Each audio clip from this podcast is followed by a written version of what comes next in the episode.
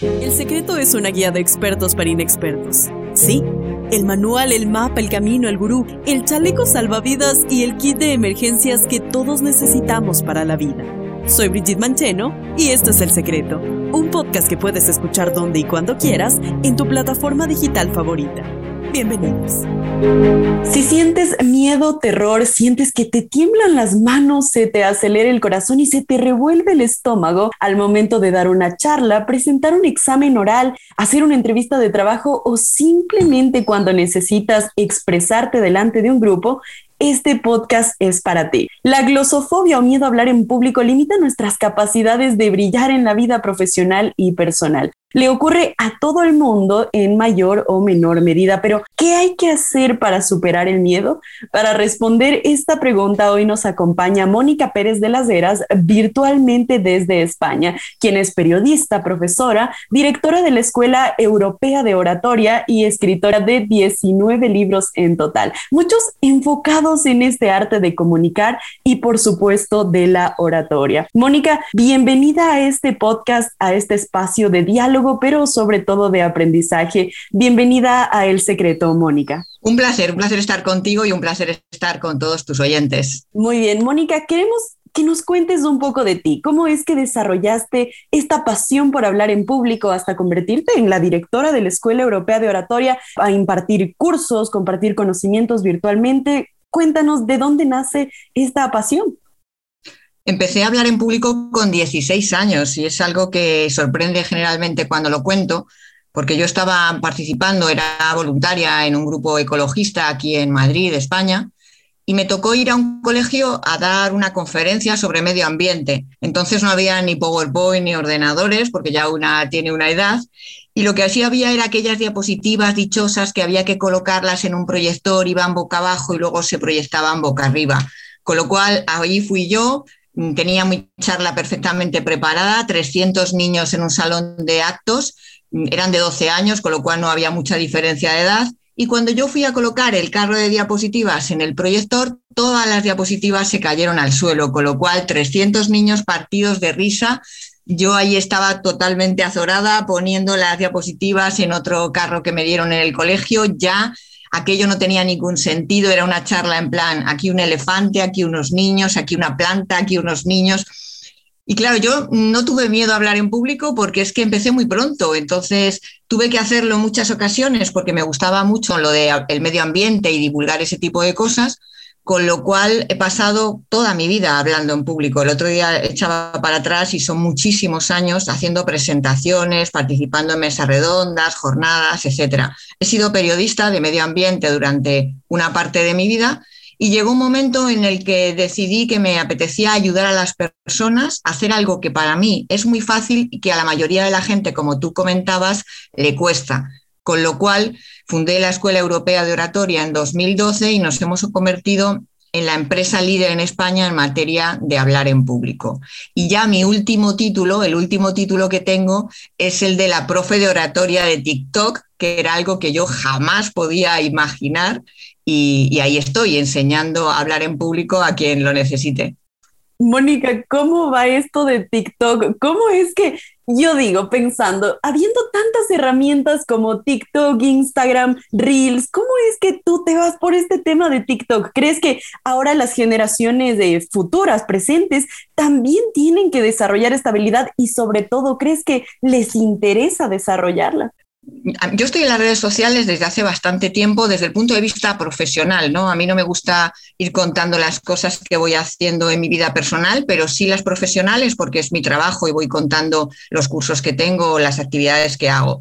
Y en septiembre del año pasado empecé a echar un vistazo a TikTok a ver cómo funcionaba y me pregunté, ¿a alguien le puede interesar que yo le cuente cosas de hablar en público en 30 segundos, en vídeos de 50 segundos, un minuto como mucho?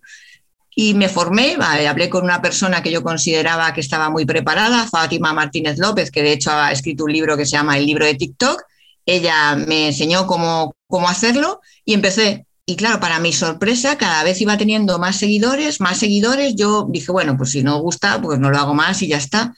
Pero es que actualmente, ahora en junio de 2021, son 450.000 seguidores en todo el mundo, lo cual para mí ha sido increíble. Entonces es mi manera también de aportar a la sociedad, porque, claro, mis cursos evidentemente son de, son de pago. La Escuela Europea Oratoria nos ganamos la vida dando clases, pero también aporto a la sociedad a aquellas personas que a lo mejor no se pueden permitir mm, hacer un curso con nosotros, pero sí que pueden aprender a través de TikTok. Y eso que parecía una aplicación de bailes y de jueguecitos, pues resulta que también hay mucha gente formando en inglés, en protocolo, ahora en oratoria, en muchos temas. O sea que no es solamente aquello que nos parece los viajecitos o las mascotas, etcétera. Claro, muchos pensarían que estas plataformas nuevas están destinadas para ser solo exitosas en temas de bailes, de historias, de viajes, pero lo que claro, a mí también me sorprende es que hay personas que aún les interesa eso, que les interesa el crecimiento personal y en este caso el hablar en público. Mónica, en tu experiencia yo te pregunto, ¿por qué crees que las personas siguen teniendo esa curiosidad por desarrollar esta habilidad? ¿Siguen queriendo tips para ser mejores, para no quedarse callados, para perder el miedo? ¿Por qué? Porque cada vez, Brigitte, es más importante hablar en público. Antes las palabras se las llevaba el viento, pero ahora muchas veces quedan en Internet y profesionalmente nos lo van a exigir en cualquier trabajo que hagamos. Se dice que en un 89% de las profesiones se necesita hablar en público, pero es que a mí ya se me ocurren pocas en las que no necesitemos hacer una presentación ante un cliente, ante, ante los directivos de la empresa, etcétera. Con lo cual, ¿qué pasa? Que si no te formas en oratoria, luego tienes 30, 40, 50 años, como le pasa a mis alumnos, que son adultos, profesionales, buenos en lo suyo, pero que les cuesta hacer presentaciones porque se ponen nerviosos y le tienen miedo. Entonces, eso es un handicap muy serio desde el punto de vista profesional. Y hay mucha gente de todas las edades en TikTok que me pregunta, ¿cómo puedo hacer la, la, presentación de mi tesis? ¿Cómo puedo hacer para que una reunión online sea más entretenida? Etcétera.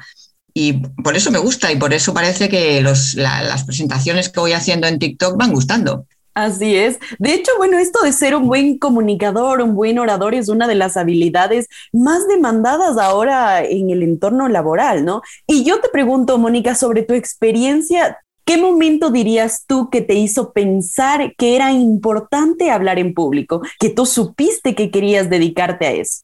Para mí, como te decía, ha sido muy natural lo de hablar en público, porque es que lo necesitaba. Desde las primeras ruedas de prensa a las que asistía, en las que tenía que levantar la mano para preguntar a quien, a quien fuera, a tener a participar, empezar a participar en mesas redondas, en presentaciones. Para mí la pasión por el medio ambiente, que es una de las cosas que me ha gustado siempre y me sigue gustando, es la que me movió a hacer dos cosas muy importantes en la vida. Una, aprender a hablar en público, porque si quería expresar mis ideas tenía que atreverme a levantar la mano, ponerme de pie y hablar. Y la otra, aprender inglés que hoy en día, si no sabes inglés, pues te pierdes una gran parte de Internet, pero muy grande. Es verdad que tenemos un idioma maravilloso, el castellano, que yo lo agradezco muchísimo porque lo compartimos en muchísimos países y eso es un, don divino, digamos, el tener una lengua tan hablada.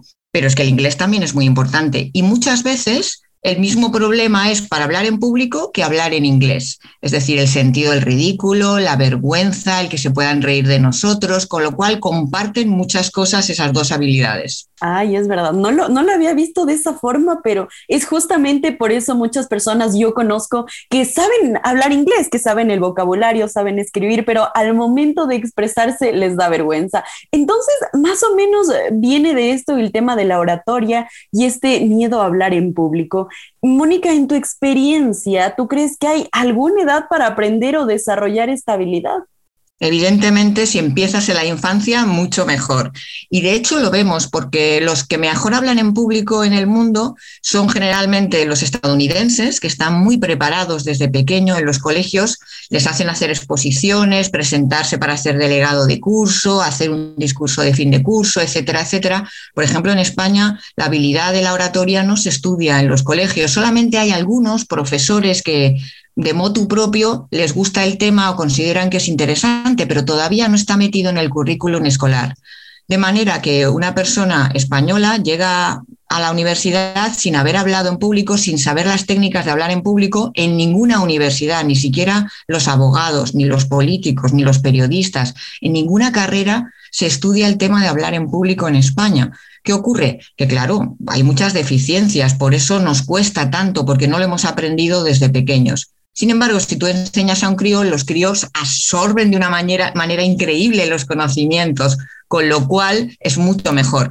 Y mucha gente que, por ejemplo, ve mis vídeos en TikTok o en, o en, YouTube o en cualquier otra aplicación, me dicen, es que yo les estoy contando a mis hijos lo que tú estás diciendo en tus vídeos que hay que hacer. Y digo, mira, qué bien, estupendo. Sí, no, es, importante también eh, concientizar sobre esta educación que desde casa también les podemos dar, porque hago énfasis en lo que dices, y es que, por ejemplo, en, los países latinoamericanos, en mi caso de Ecuador específicamente, tampoco es que se dan clases específicas de oratoria, de expresión, de cómo hablar en público, pero yo personalmente creo que esta es una habilidad que deberíamos trabajarla igual que física, matemáticas, lenguaje, enfocar eh, los conocimientos o de personas experimentadas, tips, consejos, para que las personas también puedan desarrollar esta habilidad. Mónica, yo he visto varios de tus videos, la verdad, y veo que una de las cosas eh, o de las cosas más frecuentes que, que a la gente le interesa es ese, este tema de las muletillas. ¿Tú crees que las muletillas son necesarias? ¿Qué son las muletillas? ¿Son necesarias? ¿No lo son? ¿Qué pasa con los silencios cuando hablamos en público? ¿Son necesarios? Bueno, pues eh, mm, todo eso son muletillas, esas cosas que no debemos decir antes de hablar, lo he hecho a propósito, que conste, que si no pierdo mi buena fama como profe. Y desde luego que debemos evitar, por supuesto, porque lo que hacen es, son rellenadores de silencios, por ejemplo, el E o el mm, cuando estamos pensando, en vez de quedarnos callados un momento, lo que hacemos es rellenar eso con unas palabras bastante feas que suelen ser vocales o alargamiento de palabras. Totalmente. Por ejemplo, el otro día estaba dando un curso en el que había muchos argentinos y decían el este al empezar. Este no sé qué, no sé cuántos, este no sé qué, no sé cuántos. Y yo, ¿os dais cuenta de, de que tenéis esa muletilla que es muy En España es más fácil el bueno pues. Bueno pues es la manera de, para empezar cualquier pregunta, ¿no? Cuando alguien te está entrevistando, bueno pues, bueno pues, ¿cómo hacemos para quitarnos eso? Hay que grabarse cuando uno practique, cuando uno ensaye y empezar a ser consciente de qué muletillas tienes, para que en el momento que las vayas a decir tú mismo, cierres la boca, te calles y ya empieces a hablar sin necesidad de ellas. Es cuestión de práctica. Hoy en día, yo lo digo, tenemos muchos medios tecnológicos, tenemos todos tenemos grabadora en el móvil, con el cual nos podemos grabar y comprobar cómo lo hacemos. Y la gente me dice, ya, pero es que a mí no me gusta verme en vídeo. No, y a mí tampoco. Que yo creo que a lo mejor a alguien que sea muy guapo, muy narcisista o lo que sea, le encanta verse en vídeo. A mí tampoco me gusta especialmente. Pero creo que es una herramienta muy buena. Entonces, si no lo quieres poner en las redes sociales y dejar que los demás comenten, lo cual está muy bien porque nos hace quitarnos muchos miedos que tenemos por ahí, el exponernos, por lo menos hazlo para ti, lo ves tú y cuando lo hayas visto lo borras y ya está. Este es un gran tip. Mónica, ¿y qué pasa con, con, el tema de los silencios? Porque yo he escuchado que muchos oradores a veces dicen que sus silencios son intencionales para provocar alguna sensación en el público. ¿Qué pasa? ¿Cómo saber cuándo usar estos silencios a propósito, cuándo no? Los silencios son magistrales. Yo siempre digo que un silencio puede decir mucho más que muchas palabras hay que saber, evidentemente, hacer los silencios. Nada de silencios incómodos. Los silencios en oratoria hacen que el público esté pendiente de lo siguiente que vamos a decir. Por ejemplo, un tip muy interesante es hacer un silencio de unos tres segundos después de haber utilizado una buena frase de inicio. Por ejemplo, una frase que yo suelo utilizar en clase es la, para empezar, ¿eh? para empezar la clase o una presentación o una conferencia es la siguiente. Para hablar bien en público hay que disfrutar pisando charcos. Hago tres segundos de silencio y después comienzo y me presento. Hola, buenas tardes. Mi nombre es Mónica Pérez de las Heras y vengo a hablar de oratoria. Luego ya explicaré por qué considero que debemos aprender a pisar charcos, a disfrutar de pisar charcos, porque los niños disfrutan pisando charcos y tenemos que sacar el niño que llevamos dentro. Pero ese silencio de tres segundos que hacemos detrás de la frase, lo que hace es que resaltemos la frase, que demos tiempo a la gente a pensar en la frase que acabamos de decir y además que estemos ahí en el escenario viendo las caras de nuestro público sin ponernos nerviosos, demostrando que dominamos la escena. Ojo, no se puede hacer estos tres segundos de silencio online. Cuidado, no se pueden hacer una presentación online porque la gente se puede pensar que te has quedado congelado o que te ha perdido la conexión. solamente presencial, es un tip solamente presencial, que conste. Ah, bueno. Ah. Eh, Mónica, y yo veo que eres eh, maestra en este tema de oratoria, la profe de oratoria de TikTok, y yo quiero saber cuál ha sido como profesora de oratoria tu experiencia más gratificante ayudando a la gente a desarrollar esta habilidad. Muchas, muchísimas. Para mí lo mejor que me puede pasar es que venga algún alumno y también me ocurre en comentarios en TikTok que venga alguien y me diga, me has ayudado muchísimo, Mónica. Eh, incluso a veces alguien me dice, mi vida ha cambiado por una conferencia que, he visto tuya en YouTube. O sea, a veces ni siquiera es alguien que haya venido a mis cursos, sino que algo que yo he dicho a través de las redes sociales ha conseguido hacer un clic en la persona y decir, pues me voy a poner a ello, yo también puedo. Yo siempre digo que todo el mundo puede aprender a hablar en público. Todo el mundo tiene cualidades. Algunos mueven mejor las manos, otros miran mejor, otros tienen una buena voz, otros una bella sonrisa todos tenemos algo bueno para hablar en público. Entonces, cuando alguien llega a mí y me dice por cualquier medio, sea presencial o, sea a través de, de, los medios online, llega y me dice que lo que yo estoy haciendo le está sirviendo a él para mejorar su vida, para mí esa es la mayor gratificación, eso está claro, ese es el mayor de los aplausos para los oradores un aplauso es lo mejor que, alguien nos puede dar y ese es un aplauso que alguien te da de manera individualizada, así que encantada de la vida. Maravilloso, definitivamente el tema de enseñar genera en nosotros también esa, esa gratificación, ¿no? Porque al final del día, lo que tú comentabas, hacer videos en TikTok, hacer videos en Instagram, al final del día eh, el objetivo es que ayuden a las personas y les contribuyan también a, su crecimiento personal. Mónica, ¿cuáles son las herramientas indispensables para que alguien que nos escucha quiera empezar a hablar en público, a potenciar esta habilidad? ¿Tú qué crees? ¿Por dónde tiene que empezar? Leer un libro puede estar bien, un libro de oratoria, por ejemplo, y yo he publicado unos cuantos, tú decías 19, 4 de medio ambiente y 15 de comunicación y oratoria. Hoy en día tenemos muchas opciones porque simplemente, por ejemplo, hay conferencias mías en YouTube que pueden ser interesantes y que ya les pueden motivar para empezar a hablar en público. Se puede empezar haciendo cositas pequeñas, por ejemplo, si vas a un cumpleaños, pues decir unas palabras sobre la persona que cumple los años, prepararlo bien y hacerlo, o hablar en la comunidad de vecinos, por ejemplo, si hay una reunión, es decir, empezar por cositas pequeñas o preguntar Ahora hay otra aplicación nueva, Clubhouse, que es solamente de, audio y está proliferando bastante en España, que ahí ni se te ve ni nada, sino que simplemente es tu voz, pues puedes hacer una pregunta a uno de los ponentes que esté en una sala. Es decir, empezar con pasitos pequeños y poco a poco irse lanzando cada vez más.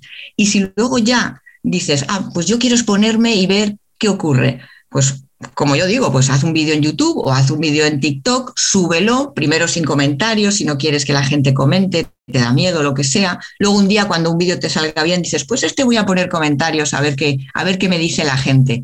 Y eso también nos va a ayudar a crearnos esa piel de rinoceronte que necesitamos, una piel muy dura, para que si alguien nos hace un comentario malo en algún momento de la vida, generalmente en las redes sociales y anónimo, por supuesto, no nos haga daño, sino que no nos afecte ya sabemos que no podemos gustar a todo el mundo, ya sabemos que mucha gente tiene una cierta cobardía eh, haciendo comentarios en las redes sociales, los famosos haters, y hay que pasar de ello. Tú tienes que, caerle bien y, gustar a la gente con la que trabajas, a la gente que te quiere, a tu familia, a tus amigos, y si a alguien no le gustas, pues ¿qué le vas a hacer? Eso es verdad. Un consejo infalible. Mónica, y el tema de memorizar. Hay personas que se preguntan muchísimo, ¿hay que memorizar nuestras intervenciones antes de hablar en público?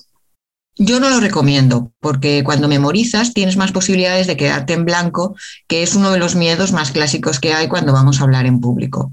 Lo que sí recomiendo es muchísima práctica. Yo prefiero que se haga un buen esquema de la presentación, bien en formato mapa mental, que es muy visual y hay software de mapas mentales que está muy bien, o bien haciendo una estructura, un esquema de toda la vida, lineal, punto uno, punto dos, punto tres, etc. Y una vez que tengamos este, ese esquema, repasarlo, para eso nos podemos grabar y vernos cómo lo hemos hecho, repasarlo una vez y otra vez y otra vez, pero no repitiendo siempre las mismas palabras, sino con tus palabras, de manera que cada vez que lo cuentes, lo cuentas de una manera pero te lo sabes. Esa es la mejor forma porque si no, si te lo aprendes de memoria y cada palabra va en su sitio, resulta que en un momento determinado se te escapa una palabra, se te olvida algo y ya te quedas en blanco. Y ese es un miedo bastante grande que tiene la gente. Sí, sí, sí. Ahora, muchas personas han desarrollado una especie de pánico escénico. Por ejemplo, muchos dicen que antes eran muy buenos hablando en público, que en el colegio exponían súper bien, pero que ahora se sienten incapaces de hacer lo que les tiemblan las manos, las piernas. ¿Qué decirles a esas personas? Por un lado, que revisen su exigencia consigo mismos, es decir, el perfeccionismo es bastante contrario a la oratoria. Si tú buscas ser un orador perfecto, es que en esta vida no hay nadie perfecto, ni padre, ni madre, ni profesional, ni orador.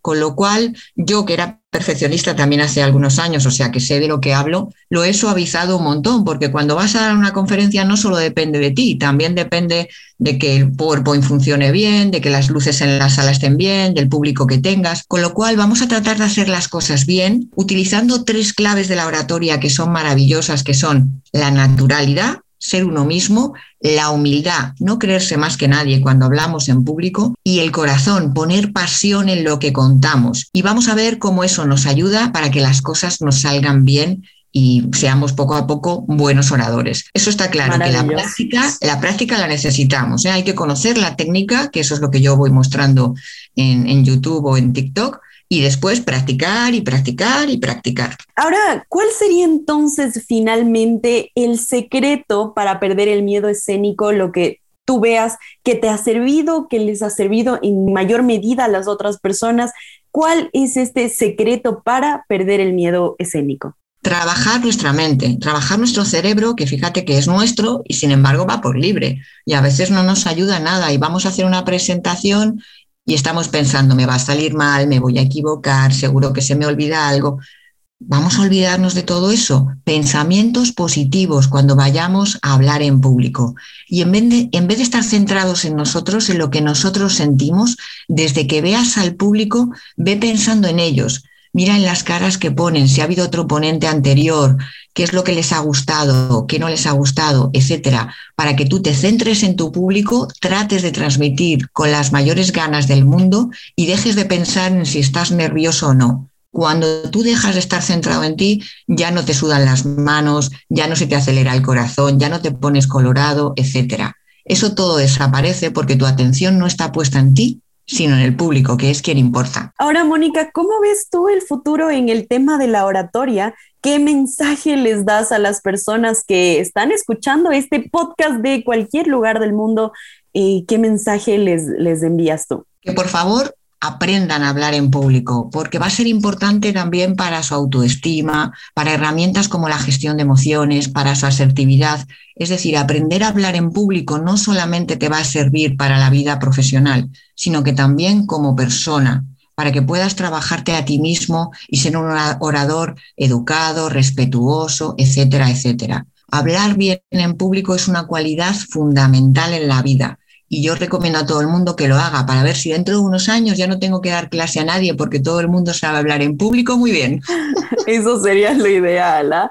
Mónica, muchísimas gracias por ser parte de este podcast. Ha sido un placer estar contigo cuando tú quieras de nuevo. Maravilloso. Hoy nos acompañó Mónica Pérez de las Heras desde España, quien es directora de la Escuela Europea de Oratoria y experta en estas habilidades de comunicación. Esto ha sido El Secreto, un podcast de expertos para inexpertos expertos sobre Jet Mancheno y si quieren ser parte de esta comunidad y encontrarse con un secreto revelado semanalmente, los invitamos a seguirnos en las principales plataformas de podcast.